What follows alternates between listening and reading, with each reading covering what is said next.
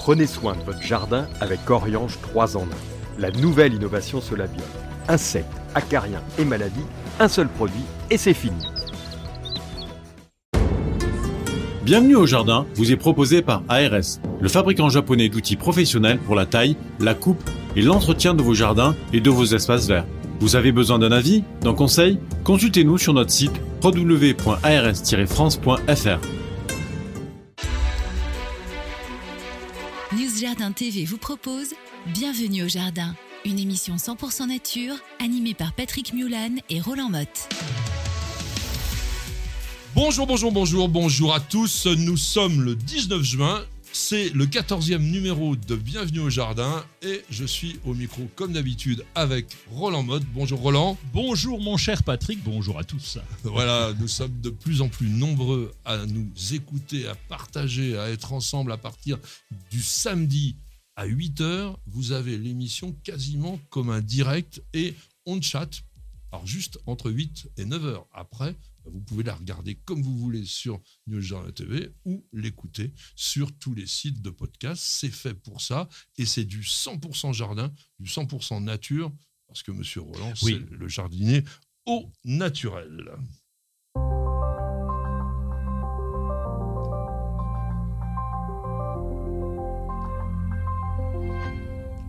« 170e jour de l'année, ça se rapproche du milieu? Bah oui, ça y est, et puis même de la fin. Euh, on n'a jamais été aussi près de la fin qu'aujourd'hui.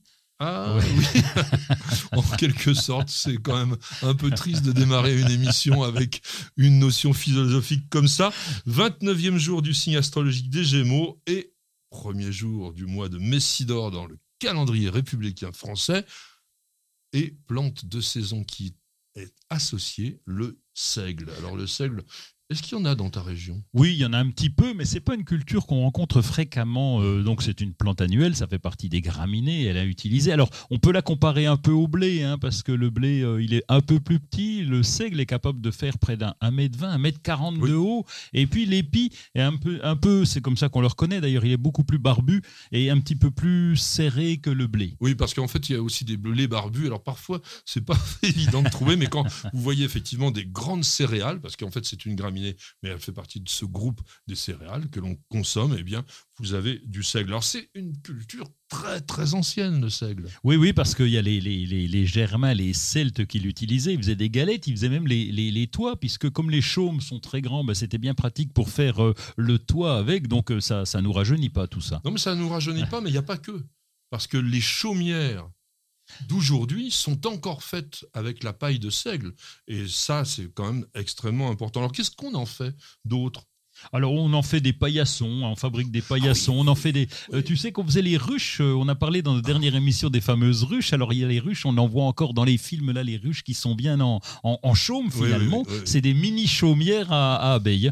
Mais tu parles de paillassons, c'est vrai que ça permet quand même de faire des couvertures pour les châssis ou pour les plantes. Par exemple, si vous avez des bananiers à protéger cet hiver, un bon paillasson en seigle, ça c'est quand même pas mal. Alors, on l'utilise, il faut savoir, comme culture intermédiaire pour piéger les nitrates, de façon à couvrir le sol avant les cultures de printemps. Ça c'est en agriculture, parce qu'en fait c'est une plante dont le système racinaire s'étend énormément, donc il tale euh, pendant l'automne, et après, comme il croît très rapidement au printemps, eh bien, il va permettre à la fois donc de capturer l'azote pour pas que ça migre en profondeur, que ça nous fasse des nitrates, et puis aussi, ben, ça va lutter un peu contre les mauvaises herbes. Alors nous sommes, donc je le disais, le 19 juin.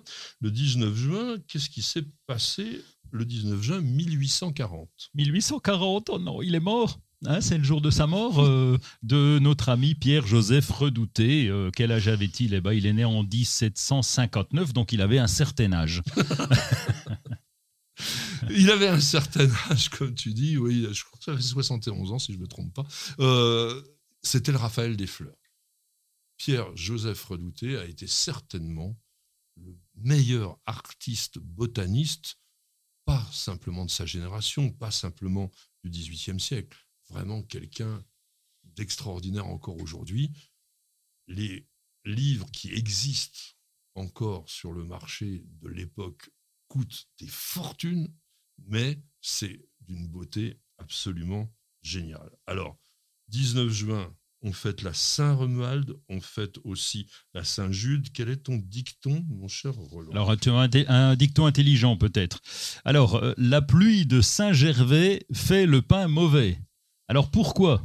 Euh, Parce que je pense qu'elle va polluer le blé et on risque d'avoir, par exemple, en ce moment, on a peut-être l'épi qui commence à se former. S'il y a trop de pluie, on va avoir de la pourriture. Et à l'époque, oui. on ne traitait pas et on avait donc des risques d'avoir du pain qui était moisi, enfin qui était déjà avec du mauvais blé. Moi, j'ai un dicton un tout petit peu plus jardinier. On dit carottes semées à Saint-Romuald seront croquées des Saint-Oswald Saint-Oswald, le c'est... 5 août. Ah oui, le 5 août. Euh, Voilà. dis donc, elles sont, elles sont précoces. Sonnerie égale courrier. Courrier, allô, allô. Donc, euh, ah, c'est Annie. Annie qui nous interpelle et qui dit Mon pommier pousse tout en feuilles, que faire? Alors c'est déjà, déjà une bonne nouvelle que le pommier ait des feuilles, ça veut dire qu'il est, il est en forme. Et puis on peut poser une première question à Annie qui va pas nous répondre, mais quel est l'âge de ce pommier? Parce que euh, s'il est tout jeune, forcément il va pousser en feuilles, ça c'est logique. Oui, euh, bon, on est d'accord, mais sur les arbres greffés, on a très souvent quand même une floraison pratiquement dès la deuxième ou troisième année. Il faut savoir que les arbres fruitiers à pépins, donc pommiers, poiriers, ont un cycle de fructification de trois ans. Quand vous partez d'un rameau à bois, c'est-à-dire donc une pousse avec simplement des feuilles, il vous faut cette année-là, plus une année intermédiaire, et la troisième pour obtenir les premières fleurs. Ça, c'est le cycle normal.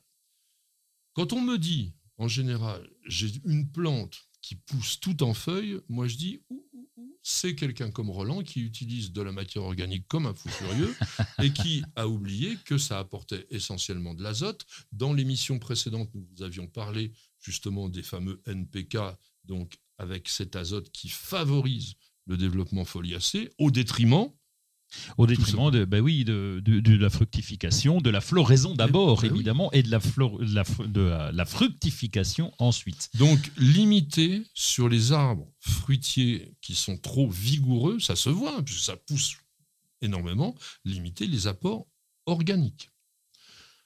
Derrière ça, qu'est-ce que l'on va pouvoir faire pour moduler Alors, on va, euh, tu en avais parlé dans une précédente émission, tu avais parlé de la taille en verre, Oui. et là, ça va être important puisque notre arbre va produire du bois, donc du feuillage, et donc la taille en verre qu'on va commencer oh, bah, bientôt. hein, euh, on va- Oui, on aurait pu déjà commencer. Ouais, oui. oui, oui.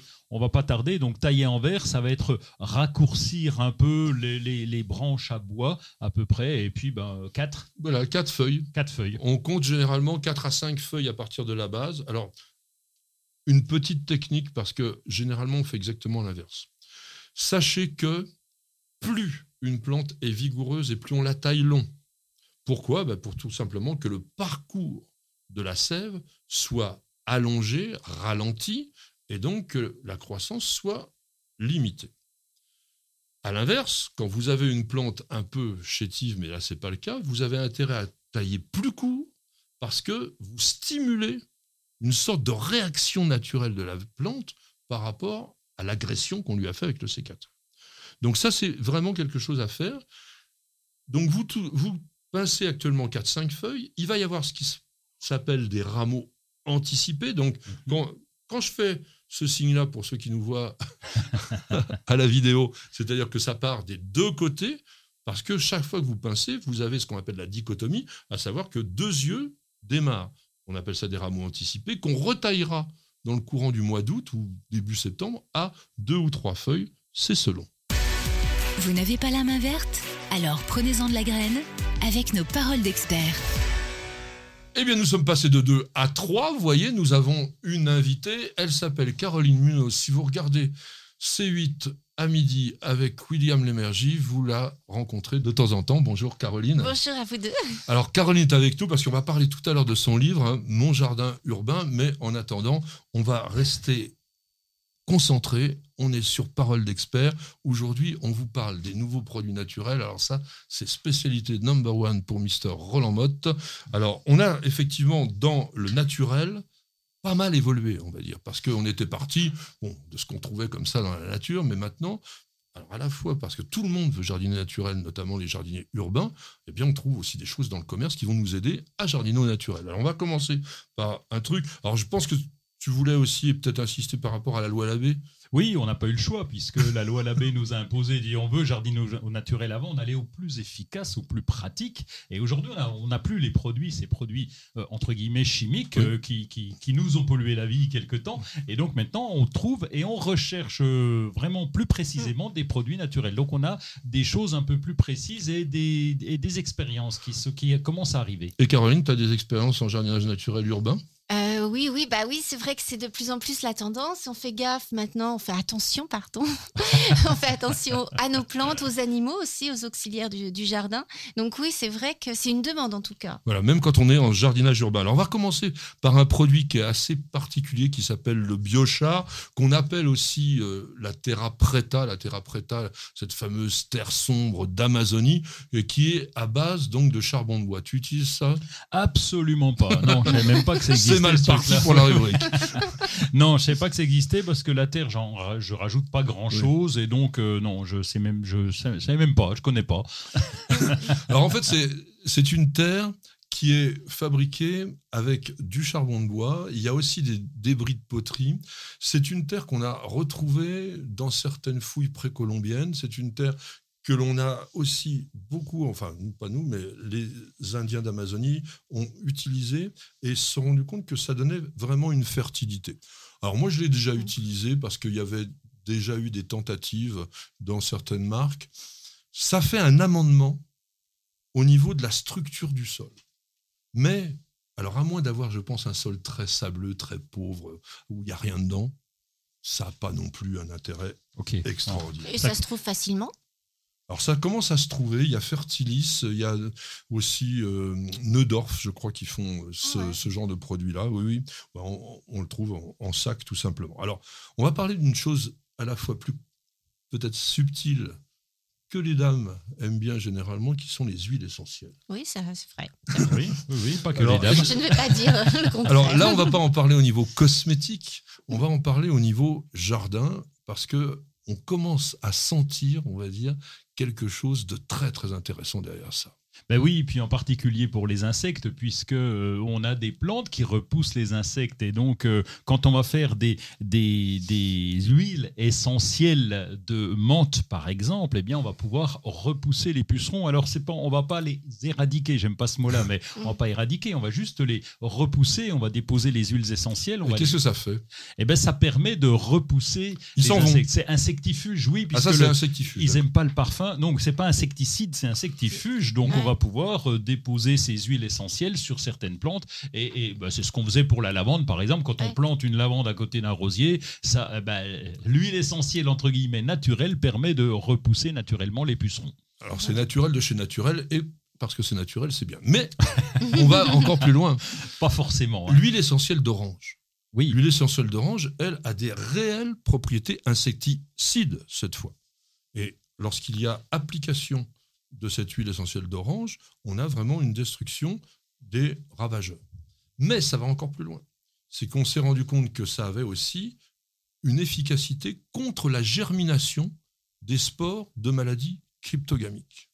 Et on peut donc utiliser aujourd'hui de l'huile essentielle d'orange. Alors, ça serait mieux quand même d'utiliser un produit comme par exemple Oriange, Oriange de chez Solabiol, qui est le seul pour l'instant, je pense, sur le commerce à avoir une homologation. Parce que c'est subtil. On le disait tout à l'heure, à l'huile essentielle, il ne faut pas en mettre de trop. Ouais, c'est ça. Bah, c'est comme pour les humains. Hein. C'est pareil. Si tu en mets trop, ça peut être toxique pour toi. Exactement. Mm, mm, ça mm, peut avoir une toxicité. De toute façon, on vient de l'expliquer. À partir du moment où ça peut tuer des pucerons, il est évident que c'est quand même pas du petit lait. Donc, il faut faire attention avec ce type de produit de manière à avoir cette efficacité sans craindre. Parce que je voudrais rappeler un truc ce n'est pas parce que c'est naturel que ce n'est pas dangereux. Mettez-vous ça dans la tête. Il y a trop de personnes qui pensent que ah c'est bio donc on peut faire ce qu'on veut. Non, il faut toujours être très sérieux. Mm, mm, mm. Autre huile essentielle que tu utilises oh, Huile essentielle euh, ben, contre le, c'est plutôt des décoctions parce que évidemment on parle d'huile essentielle par exemple de l'ail, le thym ou, oui le thym contre, l'oïdium ou, l'origan contre le mildiou. Mais euh, moi j'ai plutôt faire, tu vois, on a de la tanésie au jardin et donc on fait des décoctions qui vont nous permettre de limiter un petit peu quand quand on pulvérise sur les rosiers, Mm. ça peut limiter la rouille. C'est le jardinier des tisanes, mesdames, messieurs, vous l'aurez compris. Et on va continuer à prendre des choses, style un peu aussi tisane, avec le bicarbonate de soude. Alors, est-ce que tu utilises du bicarbonate de Oui, soude dans ton jardin? Alors dans mon jardin, euh, pas trop en fait, mais chez moi énormément. T'as Alors, trop euh, mangé, quoi. Non, pas seulement pour nettoyer. Le bicarbonate, c'est- ça a plein de vertus euh, incroyables pour nettoyer naturellement et évidemment pour remplacer tous ces produits d'entretien qui sont nocifs pour euh, l'intérieur de nos maisons et notre santé. Exactement, mais pour le jardin, on Mm. s'est rendu compte d'une chose, c'est que ça avait des propriétés anti-cryptogamiques. Oui, en particulier pour, euh, pour l'oïdium, euh, l'oïdium d'une part et le mildiou d'autre part. On arrive à limiter le mildiou, c'est un vrai problème sur nos Ça, tomates. vrai. Mm, Et mm, donc, euh, en utilisant du bicarbonate, alors pareil, de façon mesurée, eh bien, on arrive à limiter le mildiou. Je dis limiter parce que euh, éradiquer, c'est pareil, hein, ça ne va pas le faire. mm. Et, et comment vous l'utilisez alors justement Alors, vous- il, faut l'utiliser évidemment en pulvérisation. hein. Mm. Il faut savoir une chose, c'est que ce bicarbonate, c'est pas de la poudre de perlimpinpin.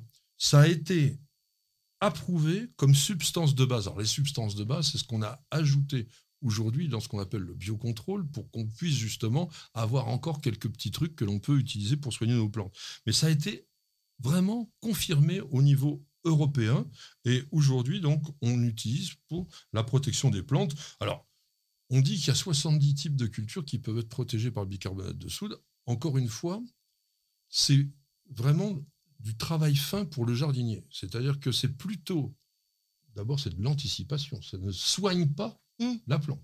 Oui, c'est préventif. Voilà, Oui, ça, ça. va empêcher un peu comme euh, l'huile de- essentielle d'orange tout à l'heure, la germination des spores. Donc il faut savoir à quel moment utiliser, et c'est toujours délicat parce que les maladies cryptogamiques se développent essentiellement lorsqu'il y a de l'humidité.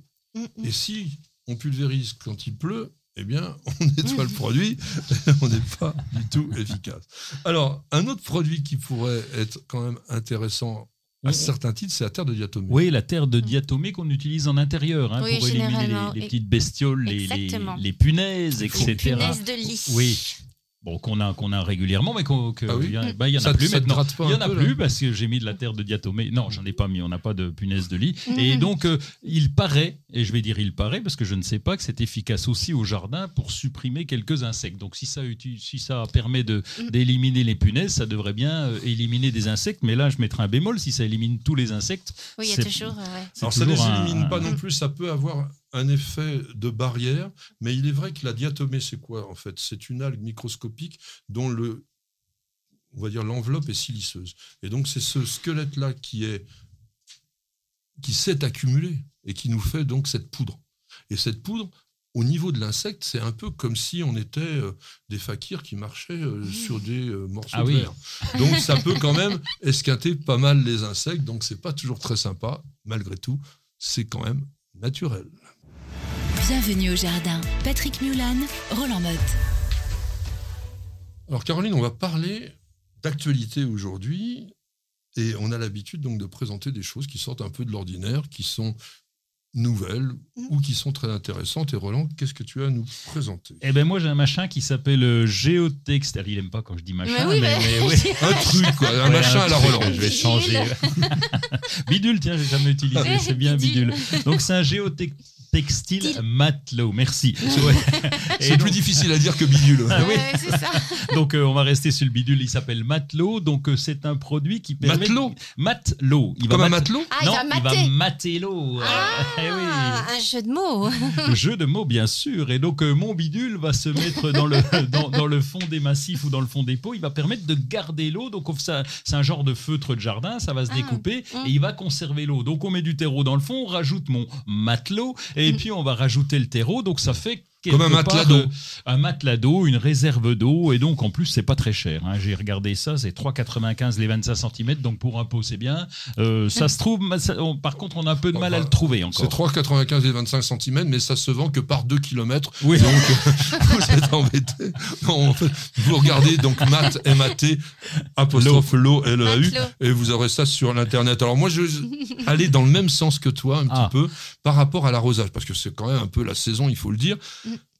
Je pense avoir trouvé le programmateur le plus simple. j'allais dire le plus bête, c'est terrible de dire ça par rapport à l'industriel, non mais le plus simple du marché. C'est-à-dire que vous avez, comme tous les programmateurs, une petite boîte que l'on va visser sur le robinet, et d'habitude il y a tout un truc, un programme machin, etc. Non, là c'est marqué. Donc il y a une sorte de roue crantée, Ouais. donc il y a marqué si tu veux arroser une heure, bah, tu mets une heure. Et puis après, si tu veux arroser bah, tous les deux jours, tu mets tous les deux jours. Puis c'est tout, on fait plus rien. Ah, mais et ça marche génial, tout seul. ça. ouais. Ça s'appelle Oui. Self Select Controller. Alors je sais pas pourquoi on nous met toujours des trucs en anglais. Bon, c'est vrai que c'est Ozlok, donc c'est Select une marque Controller. d'origine anglaise. Même si aujourd'hui euh, c'est une société française, mais donc ça s'appelle le Select Controller, c'est quand même très très bien. Donc vous avez 16 programmes qui sont tout marqués, donc hop, ils sont prêts à régler. Ça Ça, marche tout seul et ça fonctionne. Alors bien sûr, n'oubliez pas, il faut mettre deux piles à l'intérieur pour que ça puisse fonctionner. Ça coûte 35 euros. Salon manifestation, rien de particulier à signaler en ce moment. D'ailleurs, n'hésitez pas, hein, envoyez-nous euh, sur patrick.news TV tous vos programmes de manifestation jardin. On aura le plaisir de vous en parler maintenant. Au niveau donc euh, du coup de cœur, un petit truc sympa quand même. hein. Alors, de coup de cœur, oui, Bah oui, bah, bien bah sûr. tiens, bah, euh, bah, oui, est là. Alors, Il est- euh, il moi, est je vous écoutais. Moi, par Caroline. Il est là. Ouais, moi, je- Je les regarde avec des yeux ronds. Je suis tellement fan des deux que. Moi, je sais qu'est-ce que plus quoi dire. Alors, je vais vous parler du concours national des jardins potagers. Je vous en ai déjà parlé, organisé par la SNHF. Il, existe depuis 2001 ce concours et on arrive bientôt à la fin du mois de juin. Donc, il est temps de rendre vos dossiers. Donc, allez, 4-5 photos pour présenter. Il suffit de télécharger le bon de participation sur le site de la SNHF et c'est le moment de participer. Pourquoi? Parce que les potagers sont beaux en ce moment. Il est temps de les prendre en photo, il est temps de renvoyer votre dossier. Alors ne vous excitez quand même pas, on est dans le jardin, vous avez jusqu'au 5 juillet, on a vu que le printemps était quand même relativement tardif, il est probable que votre potager ne soit pas au top de sa beauté, donc attendez un peu parce que les jurys, eux, ils vont garder uniquement vos photos, faites attention. Alors. Je voudrais vous inciter à aller du côté d'Angers dans un endroit formidable qui s'appelle Terra Botanica. C'est le parc du végétal. Il fête cette année sa onzième année d'ouverture. Il a créé encore un nouvel espace qui s'appelle les mystères de la forêt. Alors c'est plutôt pour les enfants parce que c'est de sortes de, de suspensions entre les arbres, des filets où on se balade. Mais comme partout dans Terra Botanica, il y a toujours de l'info. Il y a toujours une idée derrière cela. Et c'est vraiment le moment. Alors, tout l'été et jusque vraiment jusqu'à la fin septembre, début octobre, ça vaut le coup d'y passer au moins une journée. Parce que c'est très très grand, donc une journée parfois c'est un petit peu limite, mais n'hésitez pas, si c'est sur la route des vacances en plus souvent. Donc si vous êtes sur la route d'Angers, peut-être pour prendre vos vacances, arrêtez-vous à Terra Botanica, ça vaut vraiment le détour. Et maintenant, on va faire un petit détour du côté de nos annonceurs pour une petite page de publicité. Ça va chauffer avec le Green Power d'Ozlock. Des herbeurs électriques sans flamme et 100% naturels. Ozlock, conçu par des jardiniers pour des jardiniers. Vous avez toujours rêvé d'avoir la main verte? Avec EasyBio, c'est gagné. EasyBio vous conseille et vous accompagne en vidéo directement dans votre jardin. Découvrez une gamme complète de fertilisants pour vos plantes d'intérieur et d'extérieur, votre gazon et votre potager. Après application des produits, vos végétaux sont mis dans des conditions idéales de développement. Plus de floraison, plus de récoltes et un beau gazon. Tous nos produits sont fabriqués en France, en Bretagne. Ils sont élaborés à base de matières naturelles et conditionnés dans des emballages éco-responsables. Derrière EasyBio se cache une belle équipe de jardiniers experts et amateurs qui prônent la réussite au jardin et qui a à cœur de vous donner la main verte. Alors, n'attendez plus pour tester les produits EasyBio. Profitez de votre programme sans effort avec l'autoril d'Ozlock. Tuyau d'arrosage qui se réenroule automatiquement. Ozlock, conçu par des jardiniers pour des jardiniers. Et ça sonne, ça sonne, ça sonne de nouveau. Donc, Eh oui. qui est-ce qui nous a écrit, mon cher Roland C'est Chris. Ah, Alors, Chris. euh, and the Queen peut-être, mais Chris. J'ai appris dans un de vos dossiers il y a quelques semaines que certains terreaux contiennent de la tourbe alors que les tourbières sont en voie de disparition. Peut-on trouver des terreaux sans tourbe? C'est une question fermée. La réponse est oui. Euh, On peut oui. trouver Alors, des on peut. sans tourbe. On peut, c'est pas forcément très évident. T'aimes bien la tourbe ou te- non Non, pas, pas spécialement. Je ne mets pas spécialement dans mes plantes ou euh, non. Non, mais Non. dans ton terreau, tu fais attention qu'il y ait de la tourbe ou pas Non, pas du tout. Alors elle achète ce qu'il faut, bah, comme ça. Bon, de toute façon, du moment que ça marche, c'est voilà. important. Toutefois, il faut quand même savoir que les tourbières sont aujourd'hui des espaces naturels assez menacés. Ça fait partie de ce qu'on appelle donc les zones humides et on veille attentivement à réduire l'exploitation. Alors ce- il faut savoir que ce ne sont pas les jardiniers ou même les agriculteurs qui sont les premiers consommateurs de tourbe, ce sont principalement les gens qui se chauffent encore avec cette énergie fossile, c'est un truc de fou. hein. Oui. On se chauffe encore, notamment en Irlande. En Irlande, oui. euh, Ah ouais. avec euh, de la tourbe, et ils en consomment beaucoup. Mais on essaye aujourd'hui de remplacer la tourbe. Alors on va la remplacer par quoi? Eh bien, il y a des recherches qui sont faites. Je citais juste une entreprise qui s'appelle la, la Florentaise, qui, qui a 20 ans de travail sur le sujet. Mm, mm. Euh, 20 ans qui va utiliser bah, du bois par exemple, de, ils ont de, Ouais. de, de l'hortifibre, on va pouvoir travailler le bois. Alors au début on avait des problèmes parce que le, le bois bloquait un peu l'azote, les plantes euh, se Oui. développaient pas bien dedans. Les recherches ont bien évo- évo- évolué et on va pouvoir remplacer la tourbe grâce à, ces, à, ce, à ce bois. Enfin c'est c'est simple de dire du bois mais c'est un peu plus compliqué. Non, En Oui, fait, ils, peu, ils ont, ouais. ils ont réussi à d'abord éliminer les tanins. Oui. Il faut éliminer les tanins parce que ça a effectivement un côté bloquant. Après, il faut transformer les plaquettes de bois en fibres. Donc, il faut pouvoir extraire tout cela. C'est une technique qui n'est pas encore très répandue. Tu as cité euh, la Florentaise, c'est vraiment eux qui ont lancé ça. On trouve de la fibre de coco. Alors, c'est Mm. peut-être un tout petit peu moins écolo parce qu'il faut la faire voyager depuis les Ouais. pays des cocotiers. Simplement, il faut savoir que la ressource, elle est considérable. En matière de fibre de coco, vous ne pouvez pas vous imaginer les monceaux Mm. de noix de coco qui traînent dans les zones où les cocotiers sont exploités. On va aussi dans ces composts, enfin moi j'appelle ça un compost parce qu'on est dans un, on est plus vraiment dans un terreau, on est dans un mélange de produits qu'on a pris comme ça et qu'on a mis, qu'on a mis ensemble. Un terreau normalement ça devrait être composté. Bon là on les fait pas vraiment composter, mais on met du compost. On va mettre du compost euh, végétal et puis aussi des écorces parce que c'est aujourd'hui un petit peu ce que l'on trouve dans le commerce. Donc de l'écorce compostée, de la fibre de coco, de la fibre de bois, du compost, du fumier de cheval pour donner un peu de peps, et puis on met de l'engrais organique pour avoir tout cela. Donc vous le trouvez surtout sur Internet, parce que alors où Ça commence hein, dans, Bah ouais, dans la distribution, dans la distribution jardin, on commence à voir des, des packaging avec euh, Ouais. terreau sans tourbe. Euh, bah, Il y en a Mhm. chez Fertiligène, il y en a chez Castorama, Ah oui. Jardiland et Truffaut. Ouais. Oui, euh, on Eh en c'est trouve. hein. bien. Eh ben, c'est bien. Le terreau sans taube, tant qu'à faire. Vous... Mais d'ailleurs, si vous l'utilisez, hein, vous nous écrivez en disant ouais, c'était très très bien, ou alors oh, c'était catastrophique. Nous, on aime bien avoir aussi vos propres expériences. Vous cherchez la petite bête? Toutes les réponses dans le dossier de Bienvenue au Jardin. Alors, chers amis, ça va être extrêmement costaud aujourd'hui. Accrochez-vous parce que nous allons parler de biodiversité. Oh là. Nous Oh là. allons parler d'un jardin pour la biodiversité. S'il y a un mot qui est vraiment galvaudé à toutes les sauces et dont je pense pratiquement personne n'est capable de donner exactement la définition aujourd'hui, c'est bien ce terme-là.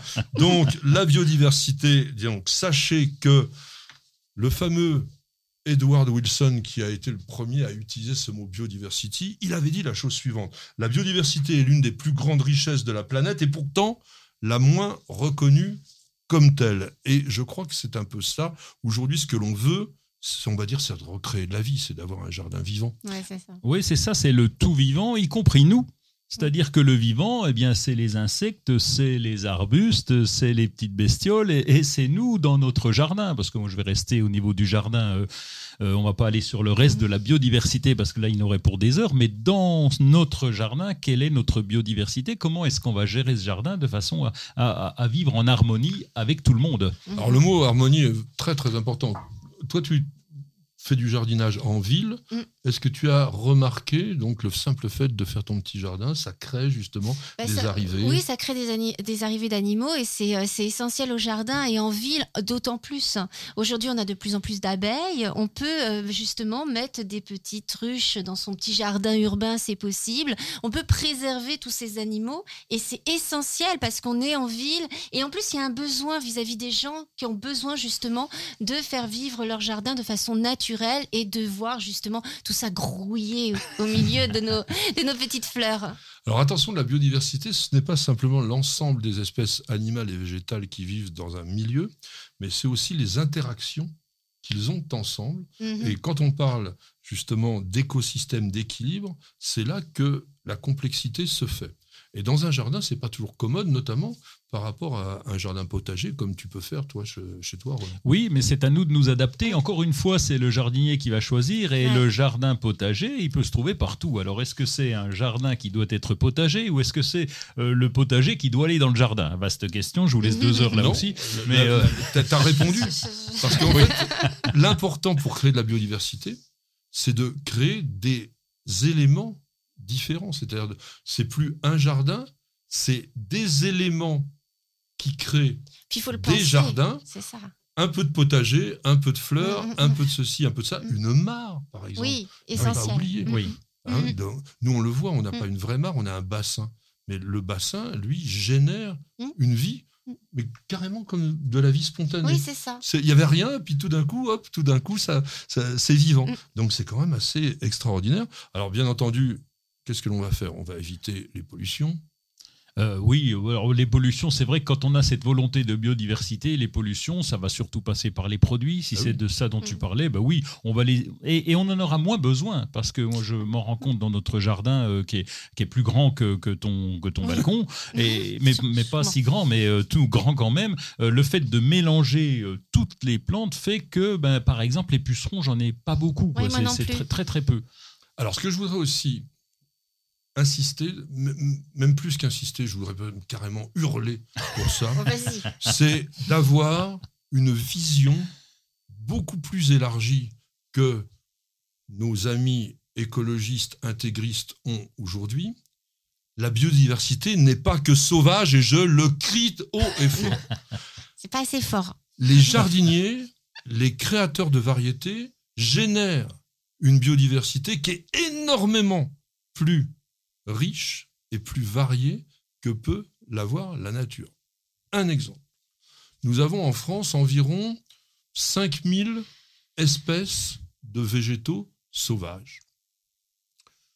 Si l'on prend l'ensemble des catalogues de pépiniéristes et d'horticulteurs qui agissent sur notre territoire, on aura à minima 50 000 espèces et variétés différentes. Le rapport est de 1 à 10. Or, aujourd'hui, la biodiversité, on va dire domestique, si on ne veut pas dire cultivée, eh bien, elle n'est absolument pas reconnue par les instances qui travaillent autour de ça. Et je suis très fâché, même furieux, agressé par ça. Nous, les jardiniers, sommes les premiers acteurs au monde de la biodiversité. Il faut que cela se sache. Et j'ai des chiffres pour cela. En 1900, il y avait 10 000 variétés potagères dans ce pays. Entre 1975 et 2000, on en a créé 3244 nouvelles. Et ça continue en permanence. Sachez que, par exemple, il n'y a pas moins de 100 nouvelles variétés de rosiers qui sont sur le marché chaque année. Nouvelles, qui ont été créées, qui ont des améliorations, des particularités. Parce que pour dire nouvelles, il faut que ça soit différent. Donc ça, c'est très, très important. N'ayez pas peur de jardiner dans votre bah, côté horticole, parce que ben, on joue un rôle qui n'est pas du tout négligeable. Alors, qu'est-ce que tu fais, toi, à ce niveau-là Oui, j'ajouterais que si on laisse sauvage, le jardin n'existe plus. hein. Si on laisse cette biodiversité, j'ai déjà laissé faire parce que euh, on m'oblige à venir à Paris euh, enregistrer vrai. des émissions. Ouais, non, méchant, ils sont méchants, hein, Oh méchants, là, très méchants. Et, et bien, quand on laisse le jardin euh, se développer tout seul, eh bien, c'est le géranium à Robert qui prend la place. c'est des grandes herbes qui sont là au milieu. Et donc, le jardin que j'avais voulu Oui. créer et la Mm. biodiversité que j'avais voulu créer, ben, elle disparaît au profit du- d'une herbe ou deux qui prennent la place Ouais. plus facilement. Mm, mm, mm. Donc c'est vrai qu'on a besoin de ça. Alors que faire? Eh bien donc le mélange, ça c'est la première chose. Et puis tu l'as dit, le point d'eau. Ouais. Et, et- et tu l'as dit aussi, Caroline, c'est c'est les abris, les Voilà. abris, y compris les abris à oiseaux Oui, qui vont qui vont accueillir du monde. créer des habitats. Par exemple, aussi des zones de, un peu de rocaille, parce que pourquoi pas avoir quelques reptiles, hein, les, euh, Oui. les petits lézards, les Mhm. orvets, Les orvets. choses comme ça. Bon, si vous avez une mare, vous aurez peut-être une couleuvre à collier. Je sais que certains d'entre vous vont dire, Ah, bon, peu importe. C'est extrêmement utile parce que ça va aussi se nourrir de rongeurs et tout ça, ça crée Ça- un ensemble des sûr. plus intéressants. Allô Roland, es-tu avec nous? Allô, allô, la Terre Oui, eh bien, nous avons une question d'Alexandra. Par quoi remplace-t-on le compost lorsqu'on n'en a pas? Eh bien, c'est Caroline qui va répondre, puisque manifestement, bah oui, elle n'a pas, elle a pas de compost. A- je pense oui, que tu comment n'as pas de tu compost dans ton jardin. Si, j'ai un compost. Ah bon Comment Ouais. tu fais Ah bah j'ai fait, j'ai fait mon petit coin compost euh, dans mon coin. En fait, on peut tout faire euh, en urbain. C'est pas parce C'est que. un scandale Je le dis Vas-y, raconte, te te laisse pas impressionner, raconte. Non, non, je me suis fait un petit bac en bois et dedans, j'ai fait mon compost que je fais euh, tout le temps. Et comme ça, je nourris mes plantes avec mon compost urbain, certes, mais euh, je le fais. Euh, Alors j'ai dit que c'était un scandale et je maintiens Ah non Pourquoi pour la raison suivante, c'est que qu'est-ce que nous fait Caroline Une sorte de petit compost miniature lamentable dans lequel la décomposition ne peut pas se faire correctement? Le compost ne doit se faire que sur des gros volumes de manière à obtenir une température suffisante pour éliminer tous les pathogènes parce que c'est pas parce qu'on met des épluchures de légumes tout d'un coup que on transforme Ben, ça ça en, un- en élément miraculeux. Donc peu importe, je suis un méchant, je le sais, mais je le brandis haut et fort. Le compost est une technique, on y reviendra, je l'ai déjà dit, parce que il ne faut pas croire que parce qu'on on accumule des déchets que tout d'un coup on va transformer ça en or. Même s'il y a de l'or brun que l'on connaît au niveau de la main. Non, mais il y avait, bon, je le dis pas parce que c'était un petit peu grossier, mais euh, bon, on peut pas faire de l'or avec n'importe quoi. Bon, alors, le compost. Comment, d'abord, tu, tu le fais, toi, bon, tu as la possibilité de le faire. Mais quand tu peux pas, qu'est-ce que tu fais? Alors, quand je peux pas, euh, c'est ça, ça m'arrive. C'est-à-dire que je fais, je fais un peu comme Caroline et quelquefois, eh bien, on a fait trop de compost. Mais c'est pas du compost finalement. C'est, c'est, on a accumulé les déchets végétaux, alors qu'ils soient bruns euh, ou humides. On a accumulé et puis, ben, ça n'a eu pas eu le temps de se composter. Ça, ça, ça arrive. Et, et donc là, je l'ai utilisé, mais un peu comme je t'avais expliqué hors antenne, on a fait une butte pour les cucurbitacées. Donc, Mm. ce déchet, ce reste, je l'ai mis dessous. J'ai creusé un peu, j'ai mis dessous, et puis j'ai rajouté, euh, ben, j'ai rajouté de la terre, tout simplement, euh, et donc euh, j'ai replanté dessus. Donc euh, voilà, je l'utilise de cette manière-là. Ça répond pas quand même à, à- à- à la question parce que comment faire quand on n'a pas du tout Eh ben, on en achète. de compost? Ben oui, c'est ça. euh, On en achète. On a- on n'a pas le choix si on en a besoin. Alors, cette question, elle est intéressante. Pourquoi? Parce qu'on a tendance à confondre les amendements organiques, donc les composts notamment, donc des fumiers décomposés, des algues, tous ces produits-là, avec les terreaux. Ce n'est pas la même chose. Un amendement, par définition, et un compost, est un élément que l'on va incorporer dans le sol. Et quand on cultive en ville, notamment dans des, bacs, dans des, dans des pots, le compost, lui, ne doit venir qu'à 20%, 25% maximum en ajout d'un terreau pour pouvoir leur donner un petit peu euh, de boost. Et puis, parce que généralement, quand il est bien fait, bon, je disais souvent il est mal fait, quand il est bien fait, il, a, il est très riche Oui, en riche, éléments micro-organiques. Bon. Mais sinon, vous avez dans le commerce, alors je vais les citer, Orbrun, Vivimus, Secret Vert, Bactériosol, Bovisol, Biofumure, Biochevo, Lombricompost, les lombricompost, les guano, etc. Et ça, vous le mélangez avec le terreau. Et maintenant, On va planter. je morphose. je vous invite à vous reposer parce que nous avons une petite page de publicité. Ça va chauffer avec le Green Power d'Ozlock. Des herbeurs électriques sans flamme et 100% naturels. Ozlock, conçu par des jardiniers pour des jardiniers. Vous avez toujours rêvé d'avoir la main verte? Avec EasyBio, c'est gagné. EasyBio vous conseille et vous accompagne en vidéo directement dans votre jardin. Découvrez une gamme complète de fertilisants pour vos plantes d'intérieur et d'extérieur, votre gazon et votre potager. Après application des produits, vos végétaux sont mis dans des conditions idéales de développement. Plus de floraison, plus de récoltes et un beau gazon. Tous nos produits sont fabriqués en France, en Bretagne. Ils sont élaborés à base de matières naturelles et conditionnés dans des emballages éco-responsables. Derrière EasyBio se cache une belle équipe de jardiniers experts et amateurs qui prônent la réussite au jardin et qui a à cœur de vous donner la main verte. Alors, n'attendez plus pour tester les produits EasyBio. Profitez de votre programme sans effort avec l'autoril d'Ozlock. Tuyau d'arrosage qui se réenroule automatiquement. Ozlock, conçu par des jardiniers pour des jardiniers. Bienvenue au jardin. Patrick Mulan, Roland Motte. Nous sommes le 19 juin. Une belle semaine se profile. qu'est-ce que tu vas faire, mon cher Roland? Dans ton jardin. Après, on demandera à Caroline ce qu'elle fait sur son balcon. J'allais dire la première chose, je vais demander à Caroline comment elle, comment elle plante ses tomates. Je veux savoir ce qui se passe à Vitel d'abord. Eh bien, là, on est en train de, de, pincer un petit peu.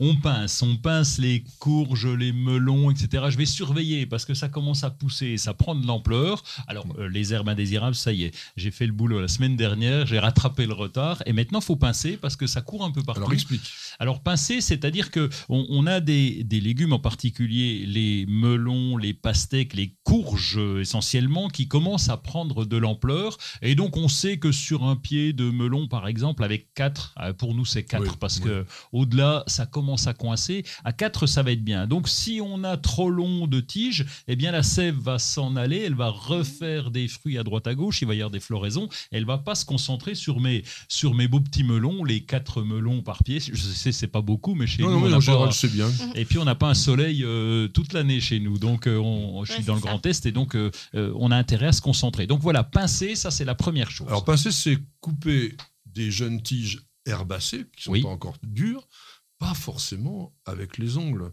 hein, c'est le mot simplement. Donc prenez des petits ciseaux. Les, les sécateurs, ça va pas parce que les sécateurs, ça aime bien le bois. Donc petits ciseaux, vous faites un petit pincement toujours au-dessus d'une feuille ou d'une fleur. Évidemment, on peut couper aussi donc les tomates au-dessus du quatrième bouquet de fleurs. Alors Caroline, toi, je viens de parler de tomates, t'en es encore qu'à la plantation. Oui, moi j'ai euh, mis de côté. Alors, moi j'ai vraiment un petit espace. Encore une fois, moi c'est le jardin urbain. Euh, donc euh, moi j'ai des petits plants de tomates qui ont commencé à pousser. Là je vais les mettre en terre. euh, je pense oui là dans cette semaine. Faudrait Donc, peut-être euh, se dépêcher oui, un peu. je suis un hein. petit peu en retard. Je le sais, j'ai au moins 15 jours de retard. Mais euh, mais voilà, j'ai pas pas eu trop le temps. Mais euh, mais voilà, ça va ça va pousser tranquillement. Et j'aurai mes petites tomates cerises. Donc on est vraiment sur du petit volume. On n'est pas sur le melon, on est sur voilà. Mais j'aurai mes petites tomates cerises comme ça pour l'apéro. Euh. c'est bien, c'est c'est très parfait. bien. En plus, ça pousse tout seul, pas besoin de les tailler. Mm, mm. Nous, sais ce qu'on a fait? On les a plantés avec des dipladénias. On a planté des tomates cerises et on a mis des dipladénias à côté. Et ce que j'espère, c'est que la- le dipladénia va rentrer dans la tomate cerise, que ça va faire des trucs avec des fleurs partout. Ça risquerait d'être un peu rigolo, cette histoire-là. non, parce qu'en fait, normalement, on tuteur. Bon, on a mis quand même Oui. un tuteur. Alors, on peut parler des tuteurs aussi, ces fameux trucs en spirale, c'est pas forcément tout à fait génial, notamment pour les, les tomates cerises.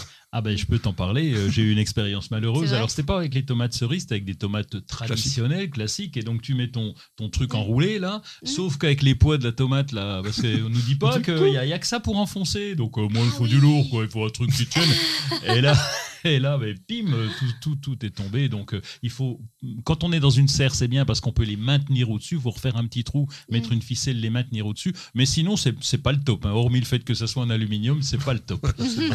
Alors, arrosage, Oui. il y a une belle semaine qui se profile de soleil, mais ça veut dire donc que les plantes vont avoir soif. Comment t'arroses? Eh ben j'ai planté mes Oya, j'ai reçu mes Ah oui, je suis content. Alors, euh, Oui, un ne- Bon. ne disons pas Oya, parce que tout le monde se trompe, c'est Olia.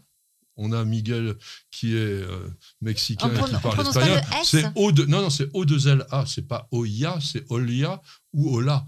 Alors ça dépend de la... Oui, ouais. c'est ça, parce que ça dépend de la marque. euh, J'ai pris une Ah oui, marque là qui c'est... Traditionnellement, c'est Ah bon vraiment C'est les O- Olias. Olé, les Olias. Orias, c'est moi c'est espagnol. Tu utilises ça Oui, des Oya. Alors moi je disais Oya s'il y avait un Y Ah oui sur celle que j'ai j'ai reçue. O-Y-A-T est une plante O Y A et S. H-O-Y-A est une autre plante. Ah bon Mhm. La fleur de porcelaine. Bon, l'Oya Ah oui. O-Y-A-T le est, une- est une sorte H, de graminée que l'on met sur les dunes pour les retenir. Donc Mhm. mettez les choses au point Olia O2L. voilà. Bon, enfin, les machins... Oui, sont- les bidules, Voilà. les bidules. Alors donc tu utilises ça. Oui, j'en mets dans, dans mes jardinières parce que c'est vrai que par capillarité, ça comme ça, ça diffuse l'eau tranquillement et je suis, euh, je suis tranquille. Donc si j'ai euh, effectivement un petit week-end prolongé, je mets mes euh, euh, dans- je les remplis d'eau et comme ça, je suis tranquille. Et j'en ai pris des suffisamment grands parce que les petites Oui. sont pas très efficaces. Non, il faut les remplir souvent. Ouais, Donc là, c'est moi, j'ai pris du 9 litres Ça- carrément pour les carrés Ouais, potagers. exactement. et là, 9 litres, on peut partir plus qu'un week-end. Ouais, ouais. Alors il y a un truc pour Caroline, c'est la bonne période pour multiplier par bouture certaines plantes de la maison. Et je t'invite à faire des boutures de feuilles avec les Sympolia, les Mhm. violettes du Cap. Donc il suffit de prendre une petite, une petite feuille et puis on la met dans une terre très très légère. hein. Il faut vraiment mettre au moins 50% de sable.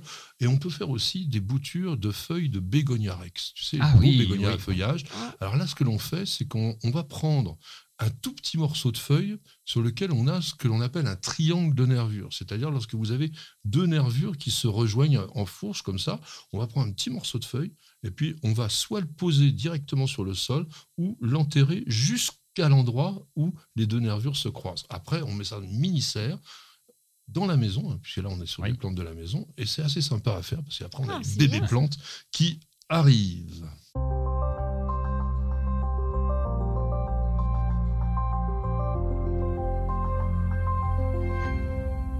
Mes chers amis, chose promise, chose due. Nous avons une invitée. Elle est venue pour parler de son livre chez Rustica Édition qui s'appelle Mon jardin urbain.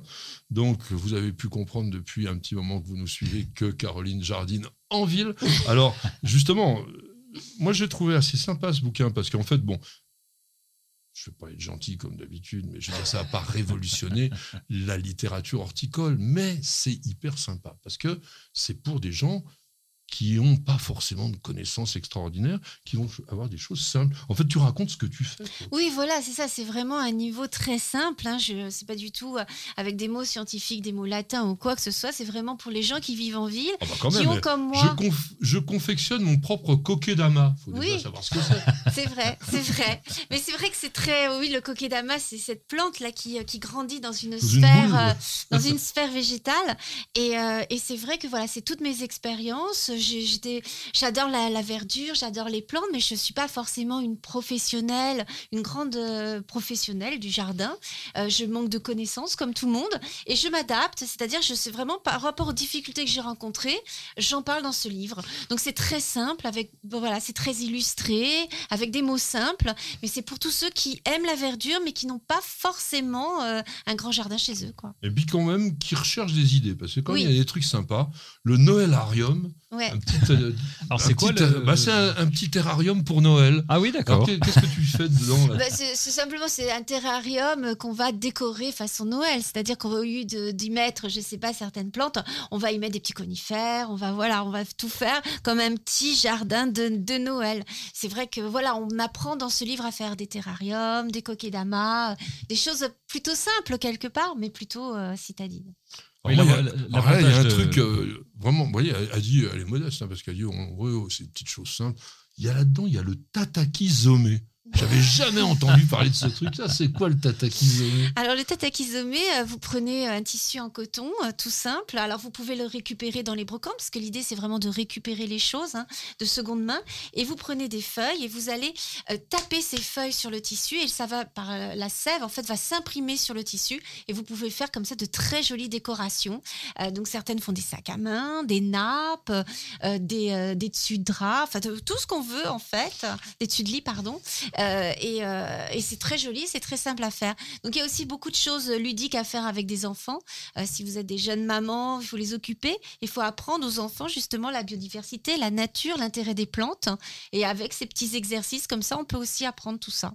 Alors, vous voyez, c'est tout simple, c'est plein d'astuces, c'est hyper sympa. Ça s'appelle Mon jardin urbain chez Rustica Édition.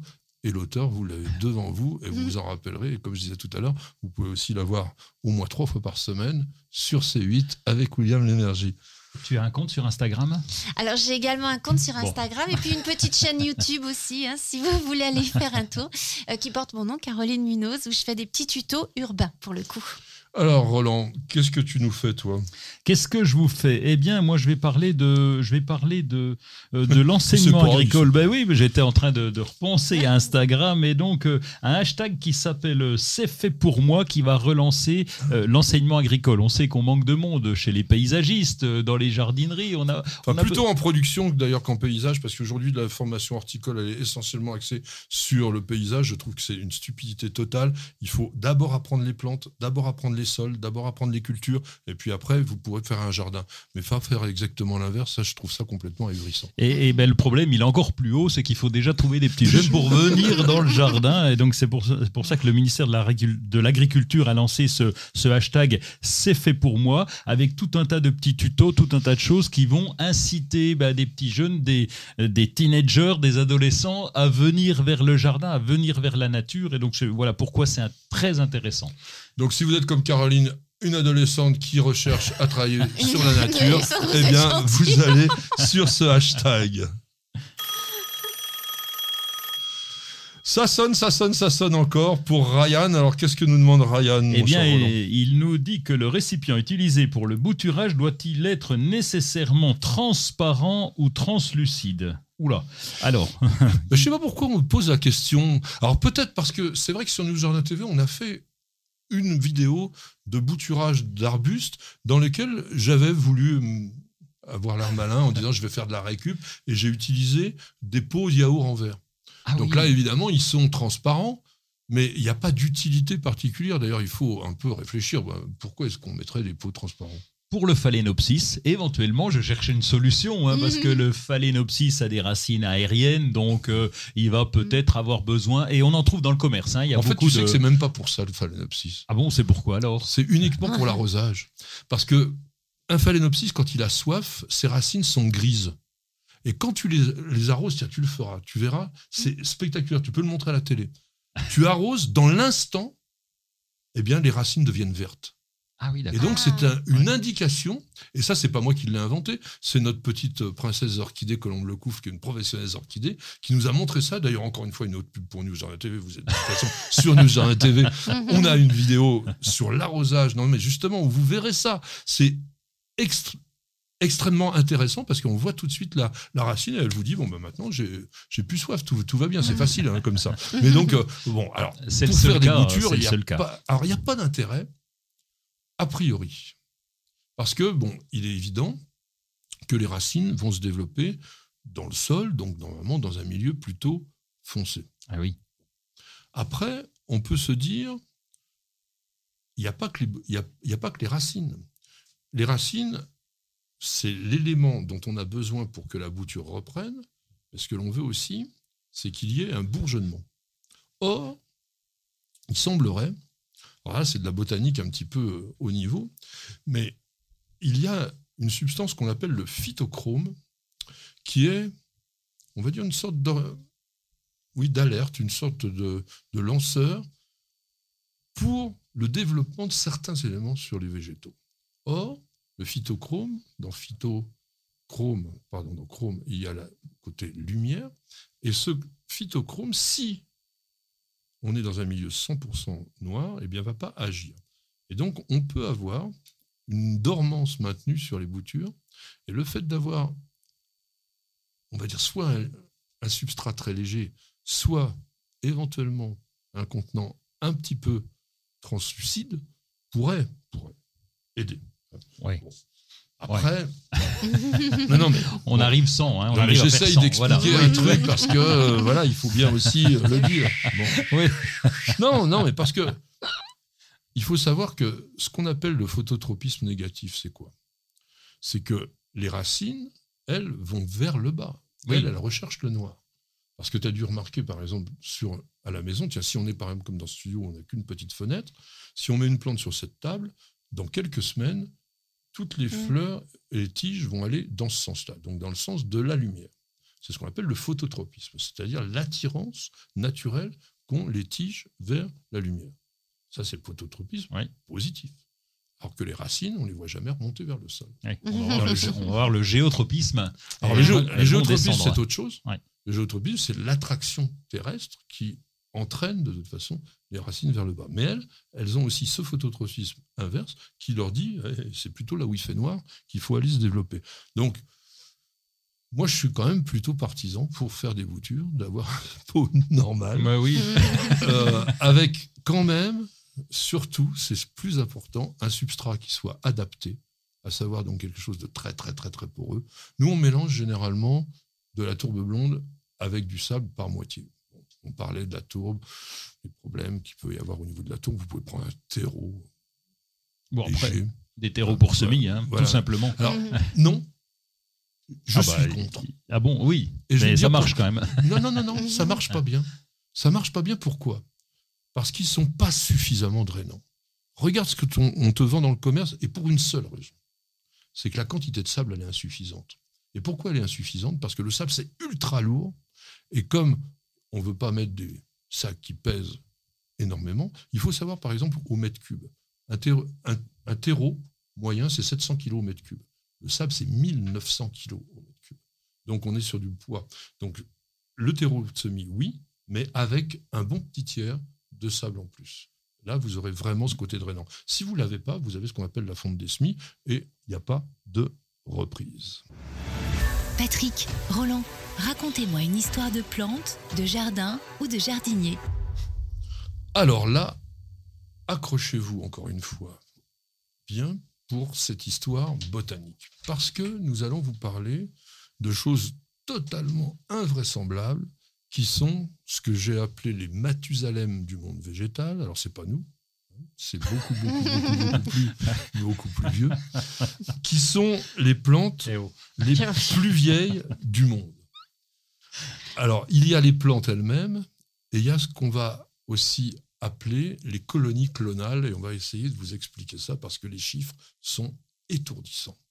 Est-ce que tu as une idée, tiens, Caroline, de ce que pourrait être l'âge maximal de la plus vieille plante du monde? Je sais que c'est la fougère qui est la, je crois, la plante. Non, ça, ça, c'est dans les plantes qui sont apparues sur Terre il y a longtemps. Ouais. Mais les plantes qui vivent. le Qui vivent encore. longtemps, Bah, il y a l'olivier qui vit près de 3000 ans déjà. C'est pas Oui. mal déjà. Ouais, c'est pas mal. on peut 3000 faire, ans. on hein. peut faire beaucoup mieux. On peut faire mieux que 3000 Beaucoup. ans. Beaucoup. C'est déjà pas mal Bah oui. pour l'olivier. Beaucoup. Ah non, pour l'olivier. Pour l'olivier, on est dans les maxi. Je crois que le plus vieil olivier, il est en Crète et je crois qu'il est âgé, enfin, estimé à 3006. Hum, hum, C'est hum. déjà fabuleux. Hein. 3006, c'est Oui, c'est Il avant en a vu des choses. hein. c'est avant notre ère. On était encore à l'époque des pharaons, hein, 3006. Donc, Ouais. euh, Ouais, c'est- ouais. c'est extraordinaire. Mais on va aller sur des choses qui vont dépasser les 10 000, qui vont dépasser même, quand on va parler des colonies clonales, qui vont atteindre des, des trucs de fou autour de 50 à 80 000 ans. Donc on va parler un petit peu de ça. Alors mon cher Roland, vas-y. Oui, Accroche. alors, euh, ben, accroche-toi, j'étais pas là, moi, quand même. Donc, c'est vrai que c'est pas. Oui, c'est pas franchement, oui, ça va. Je suis vieux, d'accord, mais quand même. Et 80 000 ans, ben oui, j'avais vu un, un, un peuplier. Donc euh, là, alors évidemment, c'est un peu de la triche parce que. C'est pas un disais- peuplier, c'est un peuplement. Oui, Populus trémuloïde. Ah oui, moi j'étais sûr que c'était un peuplier, dis donc. Non mais c'est un peuplier, mais Ah c'est bah un oui. peuplement de peupliers. Ah, un peuplement de peupliers, voilà, c'est là où il y a la triche. C'est parce dur que à ça Ah, t'as dire. cru que peuplement c'était une nouvelle plante. Euh, non, Non. C'est dur à dire, votre, euh, un peuplement de peupliers. de Populus en De plus. populus.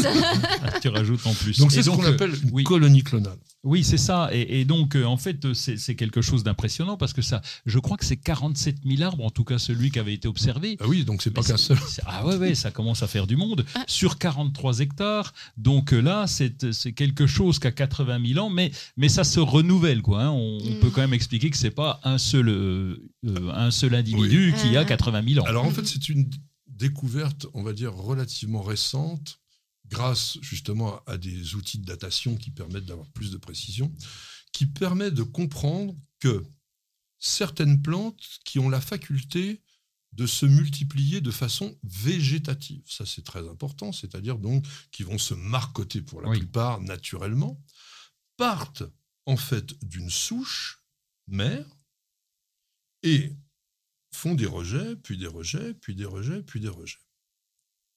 Et on s'est rendu compte que génétiquement, c'était exactement la même chose depuis la souche jusqu'au nouveau.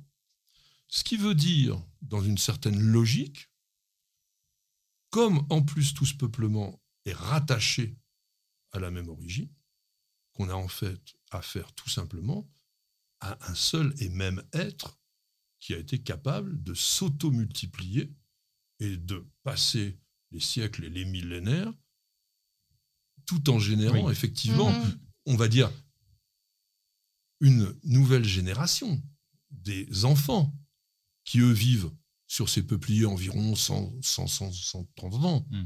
maximum, mais qui sont toujours donc sur une base qui a cet âge-là. C'est pas les seuls.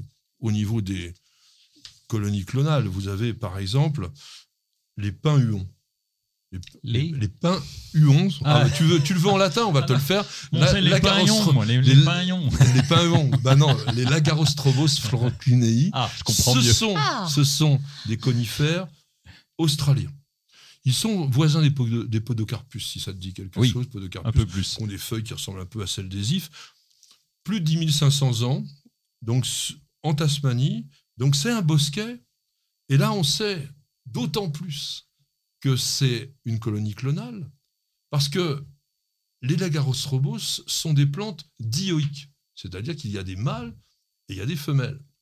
Si on avait affaire à une population on va dire sexuée euh, normalement, enfin, Oui. de multiplication, on aurait des mâles et des femelles. Mais là, ils sont tous mâles. Donc ça veut bien dire qu'on a le même individu qui s'est reproduit tout le temps, Ah oui. mais lui-même, il s'autoproduise. On va ressortir de ça parce qu'on n'est pas exactement, on va dire, sur un individu, bien que. Il est vrai que, par exemple, Francis Allais, là, le, le célèbre dendrologue, lui, il, il estime que les arbres sont pratiquement des êtres immortels. Euh, Et c'est vrai qu'on peut, dans cet esprit-là, l'imaginer. Alors, quels seraient, quels seraient quelques exemplaires d'arbres fabuleux? Ben oui, parce que en fait, c'est c'est bien ces trucs-là, mais on préfère quand même euh, l'arbre lui-même qui On pousse. qu'à- ah, voilà, c'est c'est- il est Mm. concret, lui. Il est là depuis 5000 ans. C'est le cas du, de Mathusalem, ça. Ah, voilà. Euh, et un nommé. d'Amérique Oui, du Nord. Bah oui, bah oui, à mon avis, il doit y avoir un rapport avec ça. Et, et il a 3000 mètres d'altitude. Il, a, il est là depuis 4850 ans. Oui. Hein, c'est ça, exactement. Enfin, Alors, bon, exactement. euh, 52 maintenant, puisque ça fait deux ans qu'on l'a trouvé. Voilà, non, non, mais ça fait plus de deux ans qu'on l'a trouvé. Oui. Puis, alors, il a le nom Pilus longaeva, Oui. donc qui vit longtemps. Et C'est ça, c'est vrai que c'est. Alors, c'est une mocheté totale. Le truc, d'ailleurs, Oui, on a. vrai. Non, non, mais on savait même pas, à un moment donné, quand, on, quand ils l'ont trouvé, d'ailleurs, pour le protéger, la localisation n'est pas Oui. officiellement connue. Parce qu'on ne sait jamais, il y a des gens qui pourraient avoir envie de se prendre une bouture. Enfin, je sais. Mais on croyait qu'il était mort. Parce qu'il avait pratiquement plus de végétation. Mais on s'est rendu compte qu'en réalité, il y avait la sève qui continuait à circuler, etc. Donc, il n'a pas de feuilles, mais les scientifiques disent il est toujours vivant. Alors, il est, il est un peu euh, concurrencé. Enfin, il y en avait un. C'est justement c'est pour ça que je crois qu'on a protégé Mathusalem, parce qu'il y en avait qui s'appelait Prométhéeus. Il avait 4900 ans. Mais en Ah oui. 1964, il y en a un abruti qui l'a coupé. Oh Bon, là là. euh, Bah oui. euh, Ça, c'est malheureux. comme ça. On a le nom du gars, non? On va aller le voir. Je voudrais euh, quand même. euh, Bon, on a parlé des oliviers. Bon, les chênes. euh, En, alors, en, en France, quand même, au niveau des, des oliviers, ça te dit quelque chose?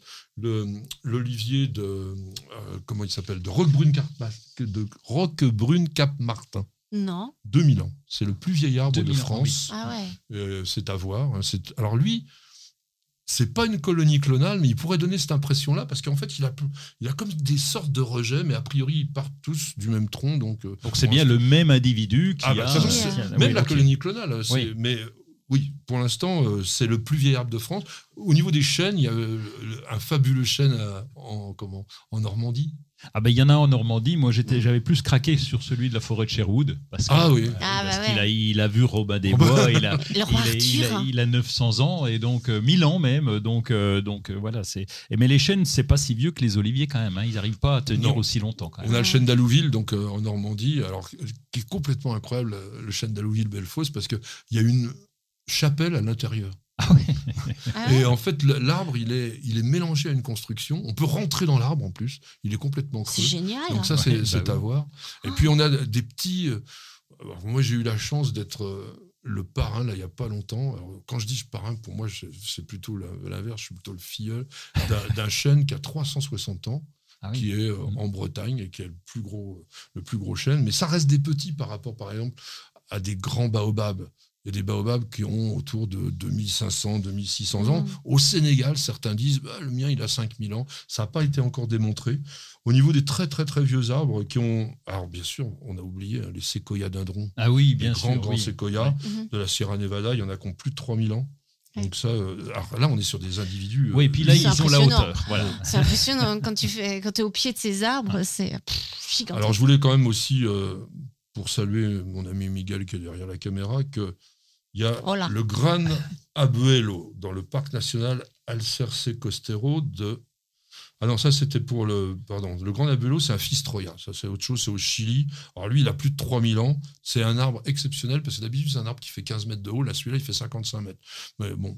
Alors non, non, mais au, Mexique, au Mexique, dans, l'état du Chihuahua, il y a l'arbre à créosote, le Larea tridentata. Alors c'est pareil, on est aussi sur des colonies clonales. Et il y en a un qui, a, lui, il a été carrément, on va dire, euh, identifié au carbone 14 11 700 ans. Ah oui, donc ça, on en est sûr.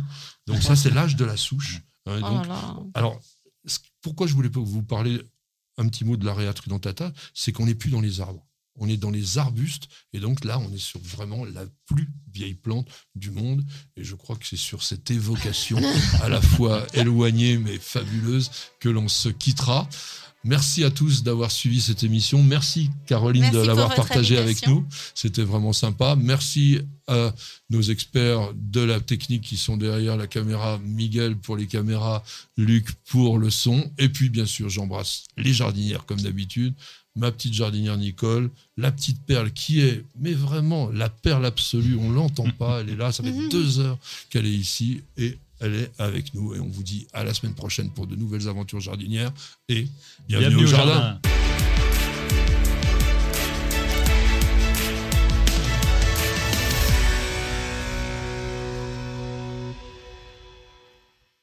Prenez soin de votre jardin avec Coriange 3 en 1, la nouvelle innovation Solabium.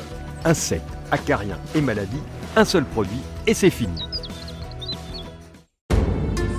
Vous avez écouté Bienvenue au jardin avec ARS, le fabricant japonais d'outils professionnels pour la taille, la coupe et l'entretien de vos jardins et de vos espaces verts.